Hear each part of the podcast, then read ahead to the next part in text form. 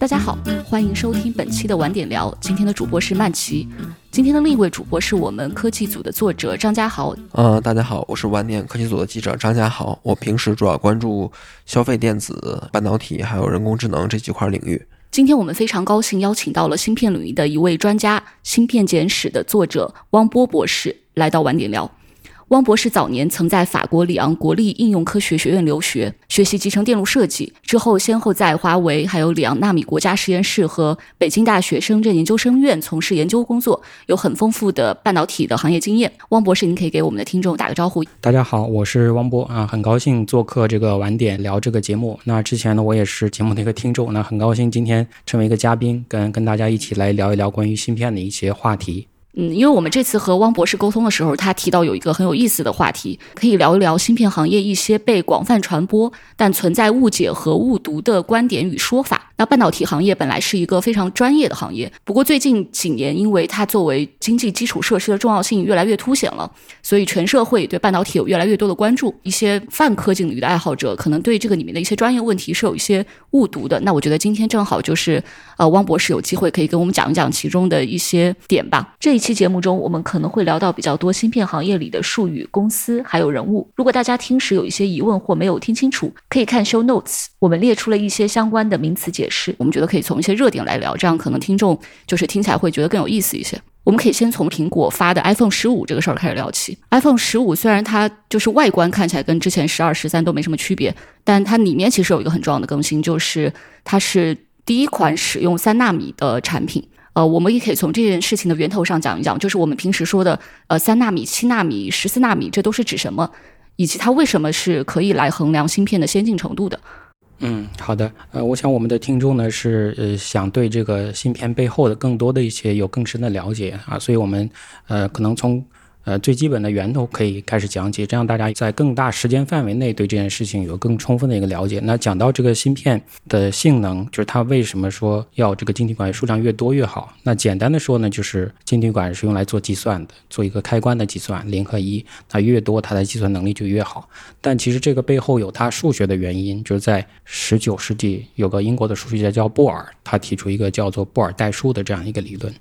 那就可以把这样的一个算术的计算，比方说一加一等于二这样一个算术的计算，转换成一个逻辑的计算，也就是语运算或者是或运算。这样的一个语运算和货运算呢，就非常容易用啊一个开关来实现，也就是用一个晶体管来实现。更多的晶体管才能实现更复杂的一些计算。那所以呢，这就一个基本的一个结论就是，晶体管数量越多，它可以实现的这个逻辑的运算越复杂，从而实现更复杂的算术的计算。这样的话就可以让我们的计算机的性能越来越高，所以晶体管数量越多，CPU 就越强大。但怎么样让它数量越多呢？就把晶体管做得越来越小啊，从早期的几十微米啊，做到一微米、一微米以下，到几十个纳米，然后再到现在的几个纳米。嗯，所以它是数字越小，就是这个芯片对大体上来说它是越先进的。是的，这里就涉及到刚才您提到这个主题，就是哪些观点是。啊，广泛流传，但是实际上是错误的。这里提到的，比方说最新的是三纳米，但是如果我们真的去解剖开这样的一个三纳米晶体管，我们会发现没有一个尺寸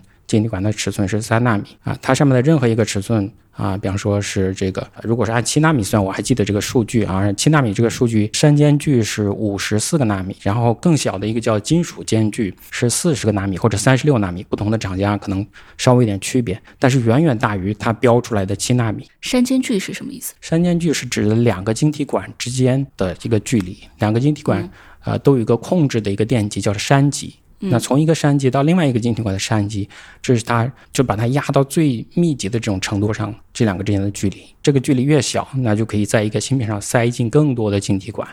那金属间距也是类似的这样的一个概念，就是这个山间距乘以这个金属间距，你可以认为是一个长方形的长和宽。那这个长方形的长和宽就是这个晶体管的占地面积，就占这个芯片的面积。所以这两个的乘积就决定了一个晶体管能做到多小。然后决定了一颗芯片上晶体管的密度多大。所以，我们以往说的十四纳米、七纳米，这个指的是山间距还是金属的间的距离，还是是指啊、对。那我们讲的这个十四纳米，其实既不是山间距，也不是金属间距，纯粹是一个名字。那这个是怎么由来的呢？可能要回到这个呃上世纪九十年代那个时候呢，我们呃用一个叫做晶体管的山长，就山级的长度来衡量它的尺寸和大小。那这个山级呢，我刚才讲是用来做控制的，它一般是用金属实现，它是用一根金属线。那这根金属线的宽度就决定了这个加工的一个极限。我最小能加工多么窄的一条线段儿，这是它的加工的一个极限，那就决定了这个晶体管能做多小。那所以当时在九十年代，我们用山长，实际上是这条金属线的宽度来衡量这个晶体管的大小。那那个时候是 OK 的，因为这个按照摩尔定律，就是每两年更新一代，那就要求这个晶体管的尺寸，它的长和宽各缩小零点七倍。那乘起来就是零点四九倍，大概就是零点五倍。那这样的，它面积缩小到零点五倍，那呃，如果芯片整体的面积不变，那芯片上的元件数量就可以翻倍啊。所以摩尔定律是这么来的。但是到了两千年以后，也就是到了二零零五年左右，这个山长就没法按照每一代缩小到零点七倍这样的节奏继续往下走啊？为什么呢？因为啊，山长越短，这个晶体管的发热，它的漏电就越严重。漏电就造成了发热，那些厂商就没法继续按照每一代缩小到零点七倍，可能只能缩小到零点九倍、零点八倍，所以我们就产生这种挤牙膏的一种感觉，它的性能提升好像并不是特别的明显。但是呢，这些厂商呢，他不甘心，因为业界已经习形成这个习惯了，每一代就是比方说十纳米的下一代，它就直接乘以零点七。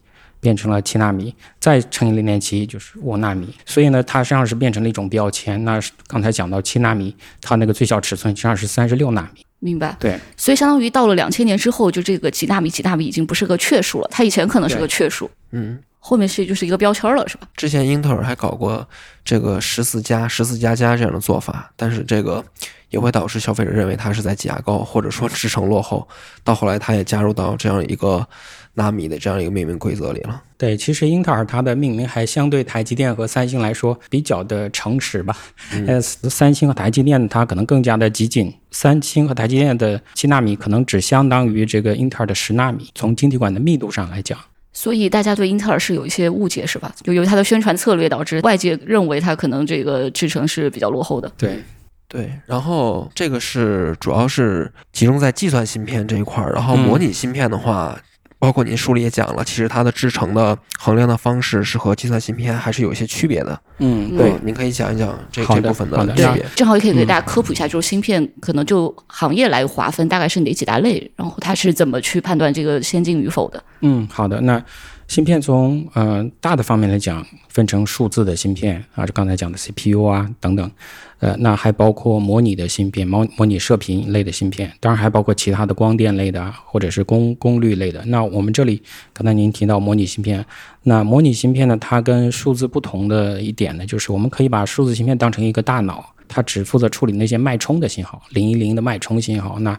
但这些数据从哪里来呢？就要去从外部去感知、去处理。要用一些其他的电路用来把信号放大，把一些杂波滤掉，把一些噪声滤掉，啊，然后呢做一些转换，因为我们看到的图像、听到的声音都是连续变化的，它不是零一零一，那需要把这些连续变化的信号变成零一零的信号，就涉及到一个数字到模拟信号的一个转换，那还需要提供一些时钟信号，因为我们数字信号是按照一定的节奏、一定的节拍啊来运行的。那这个节拍也是用模拟信号的一个时钟电路来提供的。此外，还有电源啊啊等等其他的都需要啊其他电路来给它提供。所以呢，模拟电路它关注的并不像数字电路那样啊，你的性能是每秒钟能做多少次计算，而是它自己的。比方说，它要放大信号，那就关注增益，关注这个噪声，关注它的精度。所以，模拟芯片它其实也有这个几纳米的概念，但是呢，并不是特别追。追求最先进的这种三纳米或者两纳米这样的一个尺度，当然越小它的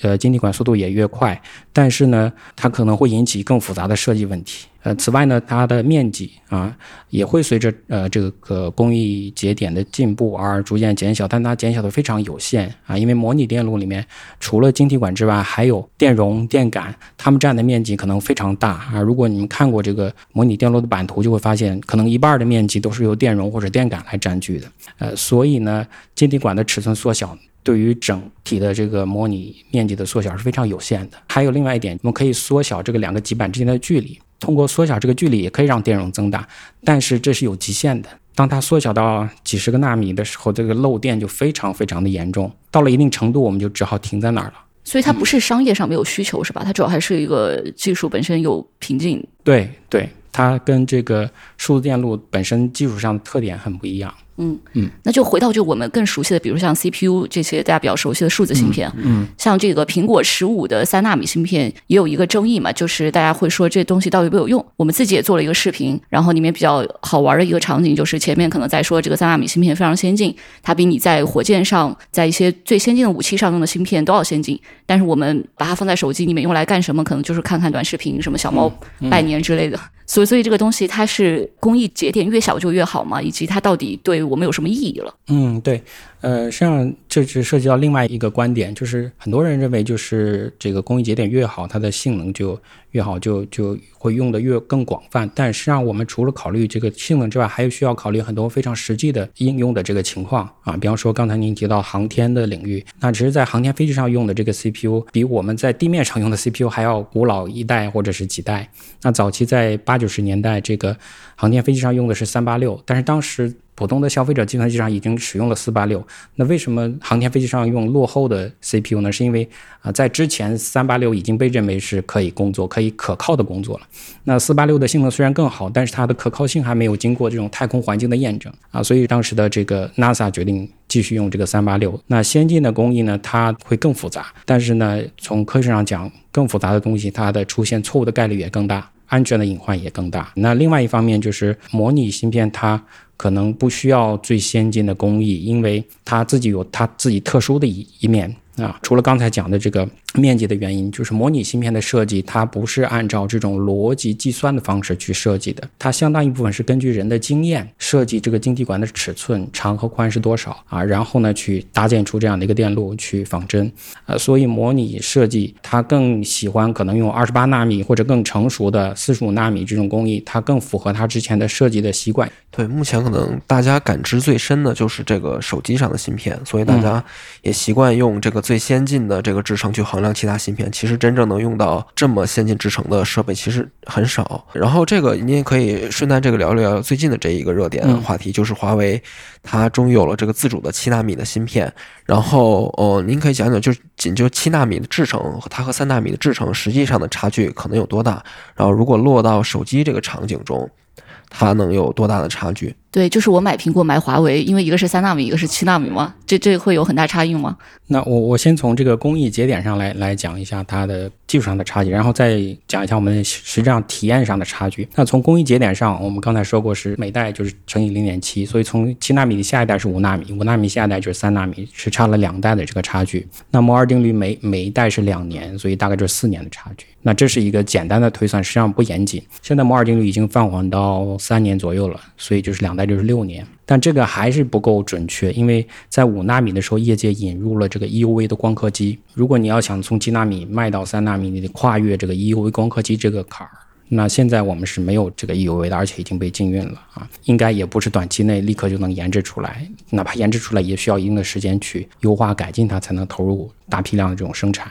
啊，所以我们这个时间差距有可能会更长一些。那是从技术方面去讲的。那从我们实际消费的体验来讲，我看这次苹果发布的这个三纳米，他说性能比上一代的提升了大概百分之十五，就在相同的功耗下提升了百分之十五。那这个并不是一个很大的提升，因为按照摩尔定律，它是应该是翻两倍，对吧？晶体管数量变成两倍，那性能应该也是两倍，但它只提升了百分之十五，所以是非常有限的这样的一个提升。呃，实际上我们遇到了一个瓶颈，就是很多的计算的一个一个瓶颈，没有给我们带来很好的体验，因为我们现在的结构是这种冯诺依曼的架构啊，就是呃 CPU 和内存是分在两个不同的芯片上，然后靠来回搬移数据来处理这些信息，但这个消耗很大的资源和能量，但是我们一直没有办法解决这个。尽管 CPU 的能力是在不断的提升，但是内存那边供不上这个数据来。CPU 这面就空耗着，尽管 CPU 本身是非常强的，但一直在这空耗，实际上相当于浪费它的资源，或者在有一段时间，或者由于过热等等等原因，它必须停下来或者降低频率啊。所以我们测量到的是可能是它的 CPU 的峰值的一个数据，但实际上消费的时候，我们消费者在使用的时候，它可能并没有达到它峰值的这样一种体验。对，其实就是这个数据传输的是另外一个瓶颈嘛。嗯之前包括像那个训练大模型的时候，GPU 之间的数据传输也是非常明显的一个效率的门槛儿。之前那个 OpenAI 用他们的 GPU 训练集群的利用率大概只有百分之三十，就主要就是卡钳通讯的瓶颈。嗯，对，嗯就是同时使用非常多 GPU 的时候，这个数据搬来搬去导致的效率的损耗是吧？对嗯对，然后您顺便也可以讲一下，就是说随着这制程工艺的提升，然后它带宽或者说这个芯片之间传输的效率也会随之提升嘛？这是两回事儿，就是呃，芯片它本身的这个处理能力的提升，这是它自己啊，就是性能的一个提升。但是传输的话，涉及到跟其他芯片的一个交互，那涉及到这个传输的带宽，嗯，那这个带宽的话，不一定就随着它同步的提升。那所以现在就造成了一个问题，或者叫一个瓶颈，叫做内存强。啊，就是我们这个芯片里有很多强，有内存强，还有功耗强、频率强等等。那这个内存强就是我刚才提到的 CPU 和存储之间的传输效率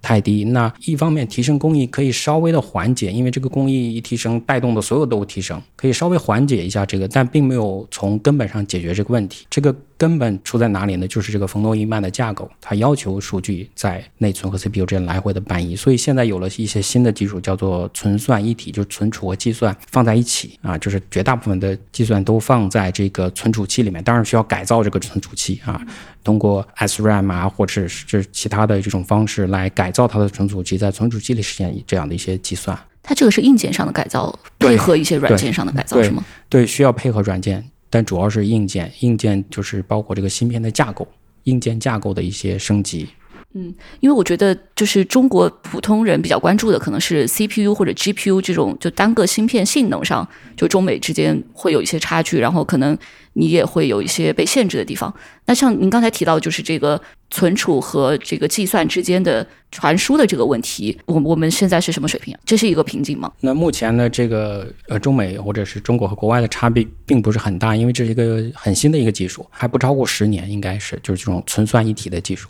所以中国在这个方面跟国外基本上是同步的这样的一个一个研究。嗯嗯，对我我是看到有有一些创业公司也是专门做这个的。对，之前是的，嗯半导体行业创投一阵热潮吧，就是投这个存算一体，它是颠覆了那个冯诺依曼的这个非常经典的几十年的架构的。对的。对，但是这种公司一般都发展挺慢的。呃，是的，一般的初创的技术，它要跟这些非常成熟的，像这种英伟达的 GPU 去直接 PK 的话，它肯定有很多自身的局限。但是呢，它可能会突然有一天崛起来。而且英伟达应该自己也在做这个事情吧？比如说 NVLink 是不是对就是在做这个事情？是的，这个具体的细节我可能不是很清楚，但是就是英伟达它自己也要提升它的芯片的这个带宽啊，所以它在内部做了一些这样的高带宽的这样的一些应用，包括呃用一些高带宽的内存就集成在它的这个 CPU，嗯那这样它就不需要再跑到外面去搬一搬那个数据了。嗯对，通过这种类似的方法去加快它的速度，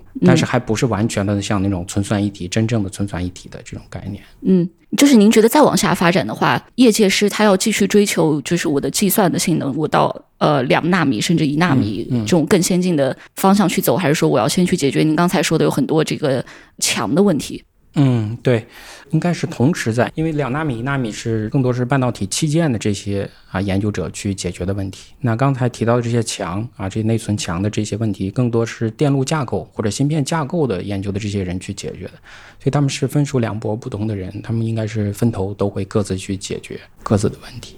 然后，其实您刚才也多次提到这个摩尔定律嘛，嗯，然后您也可以，嗯、从头给大家讲一下这个摩尔定律是怎么回事儿。其实，因为很多人对于这个摩尔定律的理解，它是一个似是而非的状态，可能就是，呃，模糊的理解就是觉得可能是两年左右，这个芯片性能就翻一倍。嗯，但实际上，这个摩尔定律经过了几次的调整，而且它的这个所描述的这个对象其实也有也有变化。嗯，对你刚才也提到说，最近可能它已经是三年左右了。对嗯对，是的。那摩尔定律提出是一九六五年，距今已经六将近六十年了啊。那它最早提出来是每年翻一倍啊，就是也就是每十二个月翻一倍。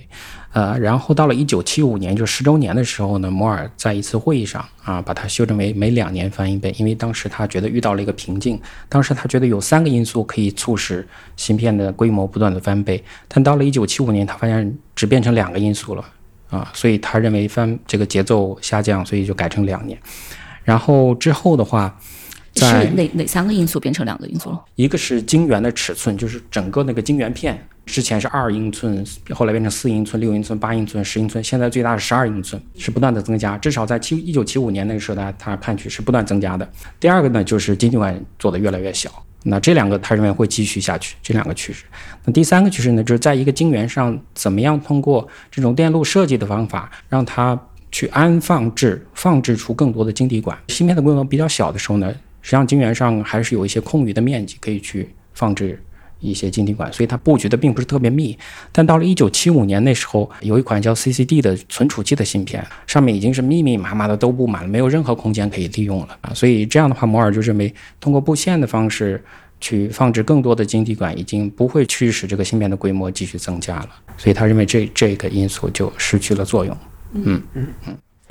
对，之前我看您书里也也写过一个挺有意思的一个事情，就是说有一个关于摩尔摩尔定律的定律是说，啊、每过两年不相信摩尔定律的人也翻一倍。对，是的，嗯，这个这个确实是摩尔定律到现在几十年了。然后那戈登摩尔在本今年他本人也去世了嘛。然后大家关于这个事情的讨论，就是有人相信他他依然还是非常有效的。然后另外有些人觉得摩尔定律现在是行业一厢情愿，就是说，比如这个芯片制成，它实际上没有按照摩尔定律去发展，大家就就就就自发的把它叫十纳米、七纳米，让它看起来符合摩尔定律的发展。您您对于这个摩尔定律，它未来对于这个行业的指导性的这个呃判断是怎么样的？嗯，其实呢，就是说，后来到八九十年代，其实有一次提速，尤其是到九十年代，甚至比摩尔定律预测的这两年还要速度更快。然后呢，尤其是这个存储器的芯片，因为存储器它不是那种逻辑单元的设计，就它不需要一些算法呀，然后呢，它布置的非常规整啊，就是一个我们可以想象一个模块用来做存储的，就是那些矩阵。啊，单元布置的非常规整，所以它的可以以更快的速率翻倍，所以大概就是十八个月翻一倍。所以后来业界有了一种说法，就是这个摩尔定律会按照十八到二十四个月的速率翻倍。其实这个十八个月更多的指的是存储器的芯片，CPU 啊等等其他逻辑芯片还是按照二十四个月的速度来翻倍。但是摩尔本身，自从他一九七五年改成二十四个月以后，他再也没改变自己的说法啊，就一直是按照二两年的速率翻倍。如果是我们按照呃，遵循摩尔本人的意愿，那就是二十四个月翻倍的这样的一个节奏。接着就回答您的这个问题，就是现在的这个翻倍的速率越来越慢，那到了二点五年、三年甚至更长，那怎么来看待这件事情？那将来到了四年、五年的这个翻倍节奏，会不会摩尔定律慢慢慢慢就停下来？是是有可能的，啊、但是这个取决于一个什么呢？就是摩尔定律提出的它的一个根本的出发点是为了。成本从成本的角度来考虑这件事情的，就是当芯片的规模增加的时候，成本是单个晶体管的成本或者价格是降低的。因为我如果制造的芯片的面积没有变，但是呢，这个晶体管的数量翻倍了，那单个晶体管的价格就降为原来的一半儿。嗯啊，所以它的出发点就是降低成本，每两年翻一倍，那成本就降低到一半儿。但是如果是三年的话，那成本就需要三年来降低一半儿。那四年的话就，那降的速率越来越慢。我们可以把它换算成每年能降低多少个百分点。那如果这个百分点比这个 CPI 的这个这个物价上涨的这个还要小的话，两者就抵消掉了，对吧？CPI 跟这个摩尔定律带来的这个成本的降低就抵消掉了，那时候摩尔定律就完全没有成本上的任何优势了。嗯，我觉得您刚才说这点很重要，就说这个摩尔定律它是从成本的角度，它是从商业的角度去提的。对，其实可能关于摩尔定律，我觉得一个很容易引起误解的地方，就它这个名字叫定律，是的，但实际上它并不是一个定律。对，它并不是一个物理定律啊，嗯并不是像我们讲的牛顿第二定律之类的定律，它是一个关于呃未来的一个趋势的一个预测。是一个行业发展的预测。对行业发展的预测，嗯而且这种预测呢，能够号召大家起来，哎，两年之后就要翻倍了，所以我们提前把这个多少纳米的这个设备啊、技术啊、制造方面的都准备好。那嗯实际上是一个无声的一个号召，按照大家行业都按照这个节奏去前进，都准备好，那整体行业的它的这个整体的成本其实也是最低的，嗯而不是大家分头去去试，然后盲目的拼在一起，可能完全不起作用。对，就是它嗯除了技术的驱动力之外，还有很重要的一点，它是一个市场的驱动力。对，嗯，我记得之前看那个《芯片战争》里面有有一段也是关于摩尔定律的描述，我印象还挺深的。就是他有提到说，推动摩尔定律进步的不光是科学家和工程师，还有我要赚大钱的欲望。对对，I want to be rich，就是这个韦德勒，就是 仙童半导体的一个工程师，他的一个想法，他说三十岁之前要挣到一百万美元。对，当年的一百万美元对就就非常多钱了啊。是的，嗯，我觉我觉得正好我们接下来可以聊聊，就是现在这个行业里面可能最有赚钱效应的一个东西啊，就是 GPU。嗯因为在 AI 热潮之后，GPU 是非常非常火，然后大家都想去买。呃，生产 GPU 最主要的厂商也就是英伟达，它今年的股价也是涨了非常多。然后另一方面就是当年就是以 CPU 著称的英特尔，看起来它近年一直是在陷入低谷的。然后这个里面可能也有一些会被大众误解的一些观点啊，比如说这个 GPU 到底和 CPU 是什么关系啊？是 GPU 要取代 CPU 了吗？那确实，这个英伟达发展非常的迅猛，而且它今年六月份它的股价第一次达到了万亿美元，是第一家超过万亿美元的芯片公司。那连英特尔这么著名的公司，在过去几十年都没有达到万亿美元。哎，但英特尔历史上最巅峰的时候，如果算上美元的升值的话，它有到过类似的水平吗？如果按照这个物价上涨，那有可能，但从这个数值上来讲，是英伟达第一次。那 GPU 这个势头非常迅猛，其实我们可以比较一下这个 GPU 和 CPU。GPU 的发明稍微晚一点，一九九九年才发明出来；CPU 呢比它早了将近三十年，一九七一年就发明出来了。是英特尔啊、这个发明出最早的四零零四，上面只有两千二百五十个晶体管，那只能做加减乘除，非常简单的一个计算。现在苹果的那个三纳米芯片，它是有多少晶体管啊？啊、它是一百九十亿个晶体管，但还不是数量最多的，最多的是 AMD 今年六月份推出的一款 CPU，它的数量是一千五百三十亿个晶体管。OK，从两千两百多个到，这我都算不出来是多少倍了啊。M 1 Ultra 也是过千亿呢。对，非非常非常多。那呃，这个数量基本上就是按照摩尔定律在在增加。到一九七七年，这个 CPU 啊、有一家我们现在看起来不太有名的一家公司推出了一款叫做六五零二的 CPU，那用在了苹果的第一款 PC 机上。啊，就 Apple Two。那到了一九八一年呢，英特尔的八零八八就用到了 IBM 的最早的这个 PC，PC 的概念就是 IBM 在一九八零年代初提出来，用在这个第一台这个 IBM 的 PC 兼容机上。那所以这个带动着这个 CPU 就从八十年代开始就迅猛的发展。那到九十年代就是由于有了这个互联网，那个人电脑大家都要买电脑，然后去通过拨号上网，带动了后来这些四八六啊、奔腾啊，那这些呃 CPU 迅猛的一个发展，这是 CPU 大概的一个发展过程呢。然后到了呃二十一世纪，那就延续这样的一个过程。当然最近年有些放缓。那 GPU 呢，我们刚才说是一九九九年发明出来，当时呢，这个英伟达在发明 GPU 之前，主要是做显卡的。啊，就是电脑上的这个显卡，那早期是用在日本的这个世嘉游戏公司的游戏机上，那需要计算每个像素点该怎么显示啊。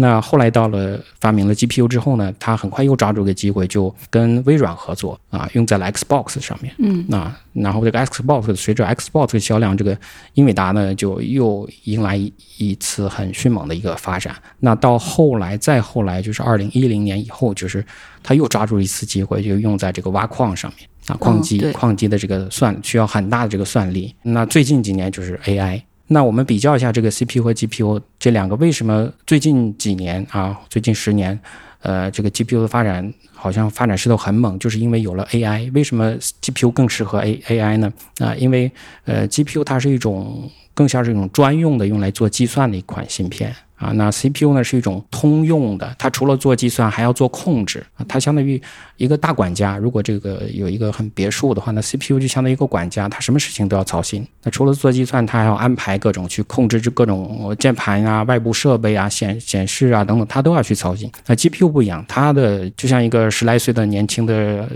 孩子非常喜欢数学，天天做计算啊，他就专注于计算。所以有一个比例，大家可以比较一下，在 GPU 上可能有百分之九十的模块或者是面积都是用来做计算的，而 CPU 上只有百分之二十五的面积是用来做计算的，其他是用来做缓存啊、做控制等等。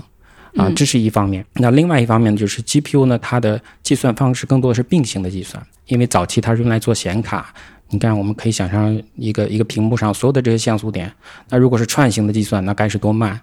而且是尤其是要做成动画的，那所以 GPU 一开始就就是用朝奔着这个并行计算去去设计的，所以远远的这一点又远远超越了 CPU 的计算速度。我们可能用简单的话解释一下并行计算和串行计算的区别吗？嗯，好的。那串行计算，那 CPU 呢是来源于这个图灵提出了一个叫图灵机，在一九四零年代，图灵机的呃一个基本的原理呢，就是我想象成有一条无限长的一条纸带，在这条纸带上去做做计算。那比方说，我们先做一个简单的一个加法吧，两位数的加法。那我先找到两个个位。数，对吧？然后把它放到这个纸袋上，先放第一个，然后再放第二个，然后顺序的去放，然后呢再把它加起来，得数呢放在第三格子上，然后呢再放十位数的。啊，一个一个这样去放，那只要能够放在这条纸带上，把这个算法写成一条顺序执行的，那这个计算机 CPU 就可以处理任何能够写成算法的这样的一个任务。所以这是图灵机非常强大的一个地方。但是它的弱点就刚才说到，它是一条无限长的纸带，我们只能顺序的去执行它，这就是串行计算。那并行计算呢，就是可以想象这个屏幕啊，每个像素点呢。我需要计算出它是什么颜色的，然后下一步需要变成呃什么亮度的等等。那 GPU 呢，它就有很多很多小模块，一个小模块就可能算这一块区域，另一个模块算这一块区，它是并行的一个处理，它不需要等到上一个点算完之后再计算下一个点。但是并行计算是就有些计算它是做不了的，对吧？可以这么理解吗？对对，并不是所有的都可以用并行计算，但是像这种图像处理，它非常适合。然后 AI 刚好也非常非常适合，AI 也非常适合我们。一个很典型的 AI 的应用就是在早期啊，就是识别这个，比方说猫的图片啊，让它识别是猫还是狗或者其他动物。那它用的这个 CNN 就是卷积神经网络呢，本身就是一个矩阵，不断的用这个在一个一个点一个点上啊，它把它组成一个矩阵。那在这个点上和另外一个点上做的计算是完全一样的，都是这种乘加的计算。那我可以就可以并行的去处理它。对，我觉得这里比较有意思一个就是 CPU，它刚开始诞生的时候，它就是为了取代当时那个 ASIC 嘛，就是专用芯片，它可能用一个芯片能能完成多个芯片的一个一个计算任务，就是通用嘛。对，对，它是通用取代了专用。但是到现在，然后又有这个更专用的一个芯片，来在部分程度上去取代它。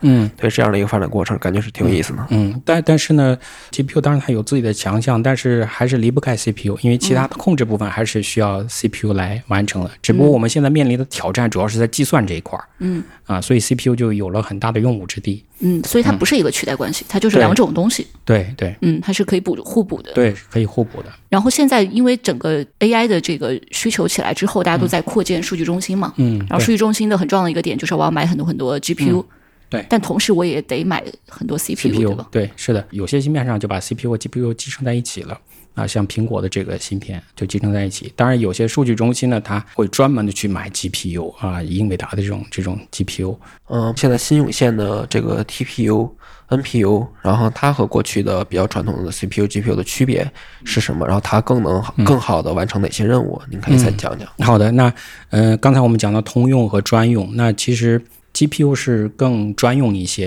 啊，但是呢还不够。更专用，所以人们就想用做出更适合某一类计算的这样的一些芯片。那 GPU 呢是适合计算，但是相对来说，比方说我我这个谷歌它要处理很多的这种搜索，对吧？搜索啊或者是识别呀这些的，那它就会。呃，专门针对这方面的应用去开发更专用的一类 ASIC 芯片啊，就专用芯片，那它叫 TPU，叫这个张量处理单元，那就是专门为它的这个搜索啊或者这类业务去研制的。他认为它的效率比 GPU 更高，然后呢，由于它引入了一些神经网络这些算法，可以容忍更多的这些错误计算呢，会产生一些误差，单精度啊、双精度会产生一些误差，但是 TPU 可以通过较低的功耗。来完成同样的这样的一些计算，他认为效率会更高。呃，这是一种芯片。为什么 TPU 到现在好像还是无法和 GPU 竞争啊？其实谷歌二零一五年就推出 TPU 了，到现在八年的时间了。但另一方面，谷歌自己它也是需要去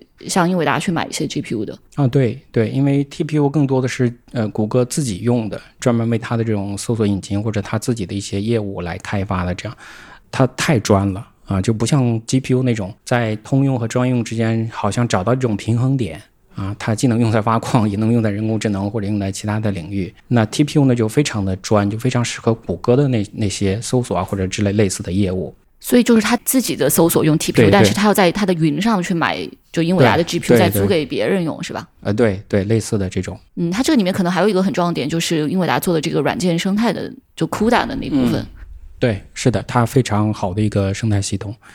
呃，那大家一旦习惯了这样的酷大的一个编程开发的系统，就不愿意再尝试呃其他的，或者不愿意重新学习呃其他的开发的这样的一个系统。所以现在有很多初创的公司，他为了去兼容，他把自己兼容成这种酷大的这种系统，来吸引更多的这种使用者去购买的。就兼容成 CUDA 这个系统，它一个一个是我想知道这个成本有多大，它有多难；另外一个我想知道体验上和我直接用 CUDA 的区别。因为之前我们也报道过很多国内的 GPU 公司，包括像必任、然后摩尔、呃木西这些，他们也都是说他们的软件最初是会兼容 CUDA 的。但是这个到底开发者他能用起来吗？呃，我想就兼容性应该是没问题，但是呢，这个 CUDA 也会不断的升级，所以每次升级肯定是英伟达最先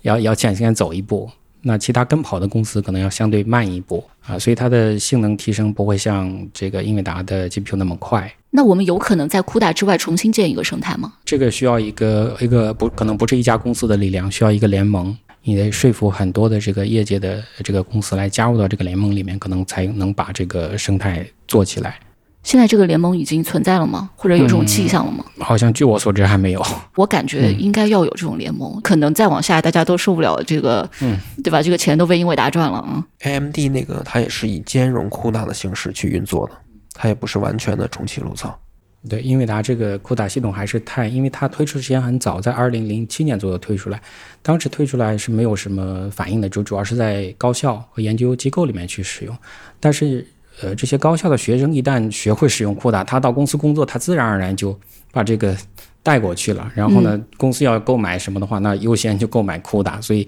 这样逐渐的发展起来，所以已经养成了很很多的这样一个习惯。确实，我觉得老黄还是下了一盘大棋。他们当年应该是在学校里搞了很多这种，就是相当于免费的资助，然后我让你去用，我去培训什么的。对，嗯，呃，您觉得我们现在能看到任何撼动英伟达的这个帝国的可能性吗？我觉得未来还是有可能的，就是我们现在不应该把这个话说死，就是说，呃，它是一个无法撼动的一个一个帝国，因为技术总是在变化。当有新的技术出现的时候，它一开始会遇到很多挫折啊，那没法跟这些非常成熟的技术去 PK。但是现有成熟的技术，它每个技术其实都有自己的生命周期，到了这个生命周期，它就会有很多自身无法克服的困难。像英伟达的这个 GPU，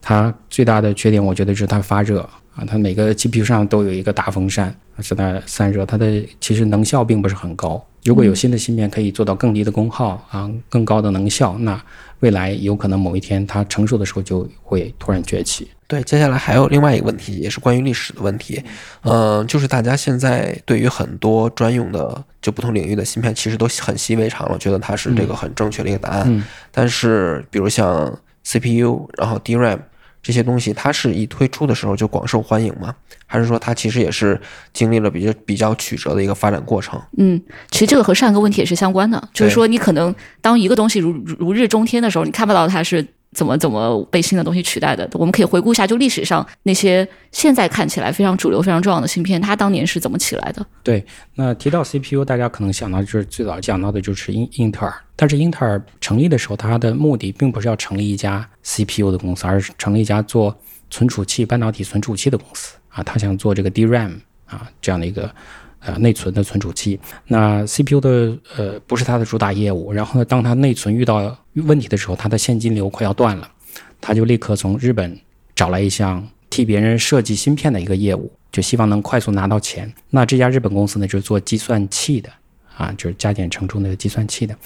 那在之前呢，这个计算器比较大，就是因为上面用了很多颗芯片啊来完成这样的一个计算功能。但到了一九六八年左右呢。哎，这个随着集成度的提高，业界发现可以把所有的功能集成在一颗芯片上，所以英特尔就提出啊，就推翻了这个日本那家公司本来的方案，可能需要十几颗芯片，呃，英特尔就提出就用一颗芯片来实现所有的计算功能，所以有了 CPU。但是 CPU 做出来之后呢，英特尔也赚到这笔设计费了，就准备把 CPU 这个项目放弃掉啊，因为这个 CPU 当时只能做加减乘除，按照他们的估算，在美国最多每年能卖两万片。然后呢，这个 CPU 的四零零四的功能呢也很少。你如果把它用在大型机上，根本没法跟 IBM 的那种大型机去竞争。所以的英特尔当时的这个高管叫格鲁夫啊，非常著名的一个人，他就说这个 CPU 业务会让公司大放血。啊，大出血，主张就放弃掉。后来呢，是这个法金，就是这个 CPU 发明人之一，去给这个 CPU 找不同的应用，除了加减乘除，还可以用来控制交通灯、控制电梯、控制微波炉等等，去找了很多这种应用。然后公司觉得，哎，它能发展起来，然后才把这个 CPU 逐渐作为自己的一个业务。那到了七十年代后期、八十年代，这个个英英特尔的这个内存业务被日本、韩国啊打压，所以这个英特尔就把它作为一个主流的一个业务，才慢慢发展起来。这是早期 CPU 的一个发展，而并不是我们认为的一出现就如日中天那种。它这个时间有多长啊？就是从它最开始被发明到公司中间比较犹豫，我要不要做这个，到后来它成为了英特尔一个比较主要的业务。这个倒并不是特别长啊，因为英特尔其实也是一家小公司，它是比较灵活的，嗯啊，它不是一家很大的公司，可能直接就放弃掉 CPU 了。那从他提出来是一九七零年提出给日本去设计这样的一个 CPU，然后到了一九七一年他设计出来，然后呢，到了一九七一年的底，他就打出这个广告去宣传他的 CPU。啊，也就是一年多的一两年的时间吧，他就为他找到了很多新的应用啊，就刚才讲的那些控制电梯啊、交通灯等等。但是呢，也也那时候也是在公司里面也是这个 CPU 跟 DRAM 两个是并行的这样的一个业务，嗯嗯，并没有作为主打的业务。那直到后面可能到了八十年代，日本、韩国的 DRAM 崛起之后，英特尔才把 DRAM 这个放弃掉，把 CPU 作为主打的一个业务。所以就也不是一蹴而就的。对，那呃，说回到这个 DRAM，那 DRAM 的全名叫做动态随机存取存储器啊，这动态存储的。我先讲讲存储啊，存储有两种，一种就是顺序存储的，就是你就像你往箱子里面装东西，那最后放进的一个的东西是到时候开了箱子是最先取出来的，就是你不能随机的取东西啊，就不能从下面抽一个出来。那随机存储呢，就是你存在哪儿，然后你想取哪个就取哪个，就像放了一个格子或者书架上，你想取哪个取取哪个，这叫随机存储。那动态随机存储呢，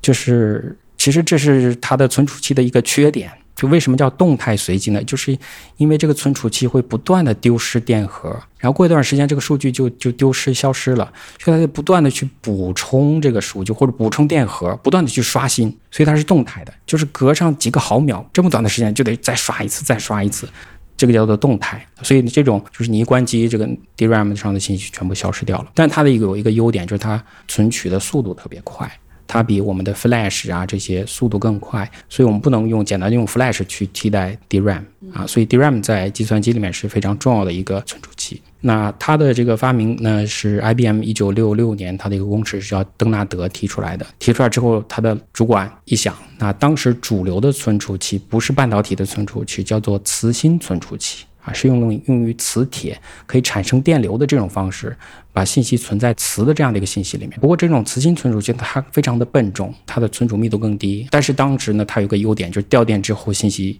能够保存在里面。所以这是当时人们的一个观念，就认为信息在掉电之后应该保存在里面，不应该说过了几个小时或者甚至几分钟之后就消失掉了，这是不可思议的。所以的 IBM 的就把这个 DRAM 的项目否决掉了，尽管。这个登纳德提出来，我可以不断的刷新啊，等等，但是公司就扭转不过这个观念来，所以把它否掉了。然后呢，英特尔，呃，对，英特尔在一九六八年成立，就是两年之后，英特尔成立了这家小公司呢，就非常喜欢探索 DRAM 在不同领域的应用啊，所以呢，就把它作为当时主流的自己的业务。邓纳德是去了英特尔吗？还是他的英特尔获得了他的专利？还是呃，也没有，他会申请专利，一九六七年会申请专利，所以呢。一公布，大家就都知道了。所以呢，英特尔当然也不是偷取这个 IBM 的专利，它也有自己的一些啊新的发明，一些新的改进。嗯嗯。所以这个东西被 IBM 这样的大的巨头否决了。对。但是英特尔它是接受了这个在 IBM 看起来非常反常识的一个想法。对对。他认为只要把它的密度做上去，让它数据不消失，至于掉电之后没关系，我可以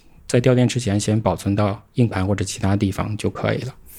嗯嗯，后来 DRAM 也是因为它这个速度快，然后体积小的这个优势，把这个磁芯给战胜了。对对啊，当时有一个他们俩之间互相争夺的一个关键点，就是能不能在一 K 容量的这个存储器上把它的成本降到一美分啊。然后应该是到一九七十年代中期，DRAM 就做到这一点，就彻底打败了这个磁芯存储器。嗯，我觉得这点也挺有意思，因为英特尔我觉得在历史上还是很。锐意创新的一个公司，对，一个是就 DRAM，您说的这一次，包括它后面就是您说到八九十年代的时候，它重新又开始做 CPU，又变成了它的主业，对。然后 DRAM 它因为日本人做的太强了，它就不做了，对。这个这一次转型，我觉得还是非常关键的，嗯。但最近这几年好像就看起来它有些暮气沉沉的迹象，挤牙膏的这种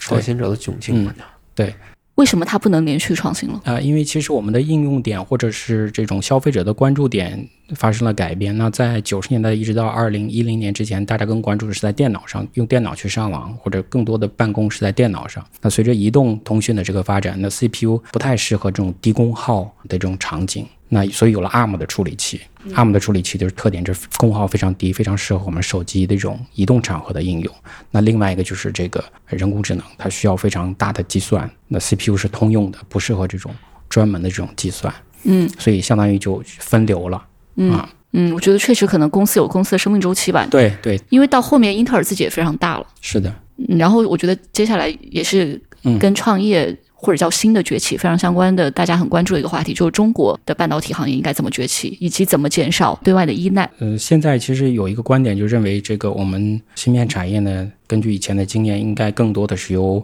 市场啊来自己去啊、这些企业在市场中去竞争啊，不应该完全依靠政府这个扶持。政府扶持的话，它是发展不起来的。其实呢，这个观点有一部分讲对了，但另外一部分也没有讲完啊。那其实从嗯芯片发展的历史上，从更久远的角度去讲呢，是确实需要政府扶持的。那现在我们是更多的是面对这种广大的消费者，然后给他们提供成本更低的这样的一个产品，需要这个市场的力量。那从芯片刚刚发明的时候，那时候芯片是非常昂贵的啊，就一颗芯片上可能只有几十个晶体管。一九六五年只有六十四个晶体管，那价格呢却要卖到一百多美元。一百多美元在当时是非常昂贵的，那即便在今天也是很贵的啊！一个一个手机也不过几百美元，对吧？那一个六十四个晶体管的小芯片就一百多美元，所以民用市场上这个芯片根本占不到、抢不到任何的份额啊！人们还是习惯于用分立元件，一个一个的晶体管去打出电路来，而且呢，这个芯片一旦坏掉，那六十四个如果以其中有一个晶体管坏掉，那六十三个也没用了，因为没法去修它，所以电子工程师也不愿意使用，所以只能找到一些专门。对这个电路的体积、电路的要求非常严的这个场合，其中一个就是航天，另外一个就是像导弹这种。嗯啊领域，那所以当时美国的 NASA 提出一个登月计划，一九六一年提出来的。那这个很快的拉动了对芯片的需求，因为有一个这样的一个计算嘛，就是呃你在飞船起飞的时候，每多携带一磅的这样的一个重量，就需要多增加一吨的这样的一个那个燃料。嗯啊，所以呢，芯片由于它体积小、重量轻，所以就很快用到航天上面。嗯。啊，所以航天上大量采购这个仙通半导体和 TI 公司的芯片啊，比方说这个水手那个火星探测器上就用了这个这个仙通公司的这个微逻辑的芯片，然后在军事上也是在这个民兵二的这个洲际导弹上面啊，它里面需要用一个导航的一个计算机，那如果用分离元件去做的话，可能需要三十多公斤，但是用芯片把它换成芯片上，整整体计算机就降到二十多公斤，就降低了很多。所以呢，早期的话，这个军方是相当大的一个芯片的购买的客户，他们对钱、价格都不很敏感。啊，只要能用就行。那有一个数据就是一九六五年，就是美国百分之二十的芯片都由美国空军一家就买去了。那这是早期的，可以说这个对于芯片的发展有很大的一个推动的一个作用。那到了后来，芯片发展起来，随着摩尔定律，它的价格成本不断的下降，那普通消费者也越来越买得起了，然后呢，逐渐成为越来越大的一个消费的一个群体啊。所以到现在，这个军方和这个我查了一下这个数据。和这个航天只占到大概全美国百分之市场的百分之一点六左右，嗯已经几乎可以忽略了。我听您刚才这个描述，似乎美国军方最开始他也是出于他的实际需求，他要用芯片，他并不是啊对说有很强的意愿说我要扶持这个行业，我把它作为一个新兴行业去支持。嗯，我我这么理解对吗？两方面原因应该都有，就是他一方面他确实需要，另外一方面，嗯，他也是客观上吧支持了这个这个芯片行业的一个发展。然后呢，这些仙童啊或者是 TI，他们也非常主动的去去跟这个军方去联络，去推销自己的这样的一个芯片。那呃，军方最后还是接受了。嗯嗯所以是两两方面互相都有帮助的一这样的一个合作吧。嗯，因为我觉得美国这个确实比较特殊啊，因为它是这个芯片刚发明的时候，一方面是军方真实需求在驱动，一方面有您说的，我觉得这可能是一个有前景的行业，我要去支持一下。嗯然后后面其实到七十年代的时候，日本搞的这个超大规模集成电路计划，我觉得这个可能跟中国现在的情形会更像一些。嗯因为当时它就是日本政府牵头，它是集结了很多高校，包括东大、帝国理工，还有一些公司，像东芝、NEC、索尼，他们一起去就分了好几个组吧，好像是我记得是六个组，就不同的项目，大家去不同的去攻克。嗯最后确实是取得了一些成果的。对因为八十年代的时候，日本的半导体产业是非常强的嘛，对，是主要就是存储非常强，但这个优势后来是没有保持的。是的，就从这个过程中间，我们可以呃学习到什么经验和教训吗？日本的这个经验，呃，就在于这个，它首先选对了一个方向，就是存储器。存储器这个作为切入口是非常适合的，因为存储器的设计首先要比逻辑电路要简单，它不需要很多那种算法，然后它的架构基本上也是固定的，它不像 CPU，每过几年就要升级一下架构，像英特尔每过几年就要升级一下架构。那日本在设计方面肯定是不如美国，所以这是它的劣势啊、但它的优势呢，就是它制造业非常强，这些员工呢非常有纪律性，然后所以就可以把它的成本降得很低啊。另外一个就是提高它的良率啊。那这样的话呢，就把这个日本的这个优势呢就发挥出来，把这个技术发挥到极致。呃，所以就可以把这个 DRAM 这个价格呢就降下来，然后可以更大规模的去制造生产出来，而且日本本身当时的人力资源成本也很也很低，所以这样就可以大规模的制造出来，然后呢占领美国的这样的一个市场，呃，这是他的一个经验。但是这个经验也被他后来的这个衰败埋下了这个隐患啊，就是到了九十年代，PC 和互联网就崛起了啊，那时候 PC 的价格远远超过了这个 DRAM。那日本人其实就在 DRAM 挣不到太多钱，另外一方面，他也受到韩国的一个夹击，韩国的这个存储器又崛起，它存储容量更大，成本可能更低。对对而且韩国到现在都是存储器的全球霸主三星、海力士，三星和海力士占了两家，嗯，美国就只剩下一个美光。对，还有一个就是也和这个政治有关系吧。当时那个美国和日本的那个广场协议和那个反倾销，其实对日本的那个低价的内存在美国的销售其实也有很大影响。呃，对，我觉得这也是一个广为传播的观点啊。就有一些观点是认为广场协议对日本的半导体造成了非常大的冲击。就是您从从业者的角度来说的话，您觉得就是您刚才讲的这个技术和商业上的这种问题和它这个贸易上的一些问题，到底哪一个是更主要的原因了？嗯，这个其实应该都有原因，就是很难就是说把它分清楚哪个哪个是最主要的。本身这个技术上原因，刚才我们已经提到了啊。那呃，在这个贸易层面上也确实，因为美国人发现自己国家的这个半导体这个产品大部分都来自于日本，那自己发明的反而是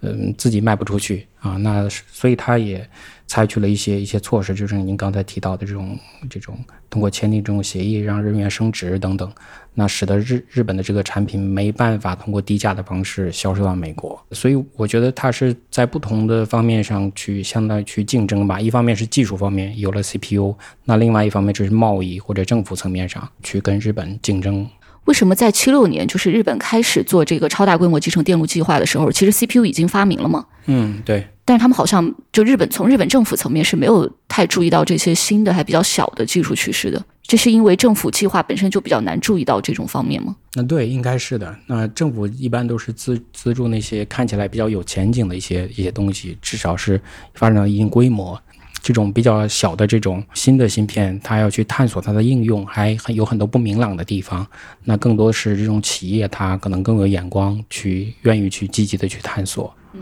嗯那从我们现在的情况来说的话，您觉得就是中国政府它要支持整个半导体行业的发展，嗯，对。可能一些比较合适的措施是什么？我是指它怎么能弥补说，可能从政府官员的层面，他是看不到一些非常新兴的弱小的技术趋势，怎么弥补这个问题？呃，只要营造一个比较好的环境就足够了。就是从政府的角度去讲，那具体这个哪种技术会胜出，我觉得，呃，更多的是还是要靠企业自己的去探索。政府只要营造一个比较好的环境，就已经很很好了。嗯，那您觉得就是有什么地方可以做得更多吗？就是可能更多的是，嗯，给一些更多的面上的一些探索，可以给更多的支持。就是或者换句话说，就是可以把它的关注点，呃，放得更宽一些、更广一些啊。就是因为有很多的技术，可能一开始都没有关注到，可能有一些新兴的技术非常像明星一样，大家都会投钱，都会喜欢投钱。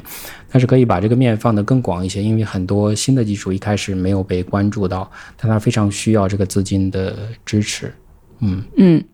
因为因为我看现在讨论很多的话题也是说，就是到底在这么长的一个芯片行业的链条里面，到底去支持什么环节吗？嗯，其实你能看到一个比较明显的趋势是，大概一八年到二一年左右，嗯，我们看到设计领域是有很多的钱进来的，就是不管是大基金还是一些市场化的钱，都是在投设计领域。二一年之后，一个比较明显的趋势是在往上游转移，就是到设备、到材料，比如说光刻机、光刻胶这些环节。嗯，然后就是关于到底哪个环节它是最难的，可能也是有一些误解、误读的地方。嗯嗯，您自己是怎么看这个产业链这么长的链条里面，我们到底从哪儿突破比较合适？嗯，其实每一个点上啊，如果在没有没有制被制裁之前，我们可能还没有专门的去关注过。那一旦有了制裁，我们才会发现哦，原来在这个地方我们还没有做到很好。比方说，当然现在大家都知道光刻机了，然后除此之外还有光刻胶，就是里面用的这个材料啊。那还有就是这个以前更没有关注过的就是 EDA 软件。嗯，这个里面就说没有谁更重要是吧？就都得推进。对对，都得推进啊，因为每一家可能有自己专门的这样的一项技术，呃，然后我们这个人才的培养上也是呃需要同步的推进。您觉得现在的瓶颈主要体现在什么地方？是这个特别缺人才了，还是缺资金了？应该主要是缺的是呃缺的是人才，尤其是比较稀缺的一些高端的一些人才，比方说一个是芯片架构，比方说 CPU 的这种架构的设计师，那这个是很难培养起来，需要很长的时间。像国外的这些人才，他们都是什么路线成长起来的呀？为什么中国会这一部分人会比较少了？嗯，应该是还是靠时间的积累，就是单靠学校还是远远不够的。虽然他们的学校也不错，但是在学校读完硕士甚至博士还是远远不够的。很多都是在企业多年的这样的一个积累。我们看芯片的这些发明，呃，基本上都是在企业里面提出来，这是跟其他行业或者是科学界很不一样的地方。就是芯片领域很多都是在工作了一段时间，然后。呃，冒出一个 idea，然后有了一个新的创新和发明。嗯嗯，我也注意到，就是现在在整个舆论层面，可能关于芯片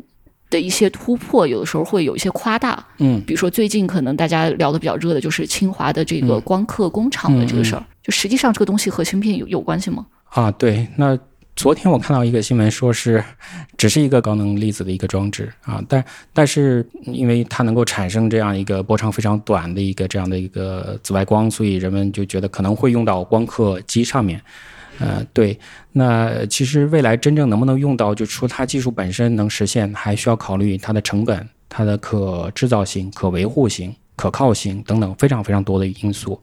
呃，比方说我们讲那个 EUV 的光刻机，它的体积非常庞大，如果把它从荷兰运输到另外一个它的买家那里，需要四架波音七四七的货机，那分批的把它运过来。所以这个不是用船运的呀？呃，对我也不知道为什么不是用船，反正它如果是装在飞机里面，就需要四架。如果是像这种啊非常大的这个装置的话，它可能非常。不方便运输，需要考虑它很多实际的这样的一个因素。那当然，它本身从技术讲确实是个突破。如果真能够用在光刻机上，至少解决了从无到有的这样一个问题。就我们先不管它成本或者是到底能不能用上来，到至少解决这样一个问题。另外，它的功率也确实特别高，就是现在的 EUV 光刻机，一八年的时候是二百五十瓦。它的光源的功率，那现在做到了五百瓦，那未来下一步一千瓦其实很难做。这个我看它至少是几千瓦起步的这样的一个功率，但未来到底能不能用，还是要靠成本呐、啊、可靠性等等啊这些非常实际的这些因素。嗯，我之前看到您接受采访说，就是您在二零年之后开始写《芯片简史》这个书，也是因为当时就华为的那个事件嘛，然后你也。感觉到全国都在关注这件事情，然后您希望就是去做芯片方面的科普，就让大家对这个行业有更多的理解。然后到这本书出版到现在，包括您在和外界做科普、做交流的这个过程中间，您有什么印象比较深刻的感受？就是大家对这个行业可能的误解在哪儿？然后这些过高的期望又在哪儿？哪些可能是利于行业发展的？哪些可能是？没有那么利于行业发展的，嗯，可能有这么几点吧。一个呢，就是我被问的最多的一个问题，就是为什么我们能造出原子弹，造不出芯片？这是一个，其实这个问题挺难回答的啊。就是，但是说明了我们对这个芯片的复杂程度可能还没有那么详细的认知啊。觉得这个小小的芯片为什么没有原子弹这么容易，这么就能造出来？就是我们现在已经知道芯片确实很强，但是还可能不太了解芯片到底有多复杂。啊，那它有多少道工序，然后需要多少种不同的产业链条去配合它？而且它有另外一点，就是它，呃，除了有这种战略性方面，像原子弹，它本身有战略性的这种啊这种要求，对吧？但是呢，芯片除了战略性，还有一个就是市场性，它不只是解决从无到有这样一个问题，而有了之后呢，还能继续发展起来，还能赚到钱，然后把钱再用到下一代的产品的开发上。像原子弹就不需要，那有了就可以了，对吧？我不需要从上面去赚钱，然后投入到下一代的开发当中。那这是一个，就是我们可能需要更好的去认识这个芯片本身的这个复杂的程度，从设计到制造到销售，不光是技术性的问题，还包括有很多其他的市场性啊等等需求啊啊等等各方面应用啊。如果没有应用的话，我们的芯片也卖不出去啊。所以它的问题是非常各个方面都涉及到非常复杂的一个问题。嗯，那另外一个问题呢，我们现在因为被制裁了啊，有一种非常强烈的愿望。啊，希望能够在尽快的打破这种封锁、垄断，实现技术的突破，甚至是超越，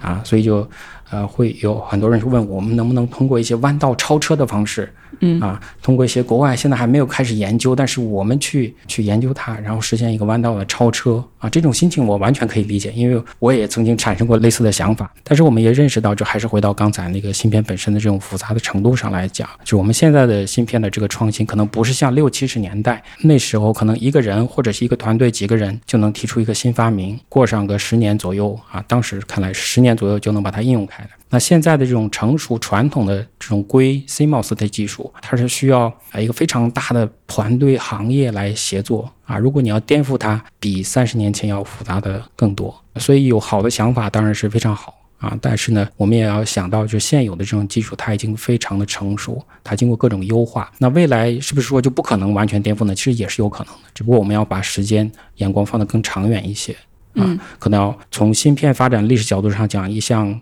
六七十年代提出的技术啊，可能需要十年的时间应用起来。那现在可能需要更长的时间。比方说，我们现在提到的碳基的晶体管，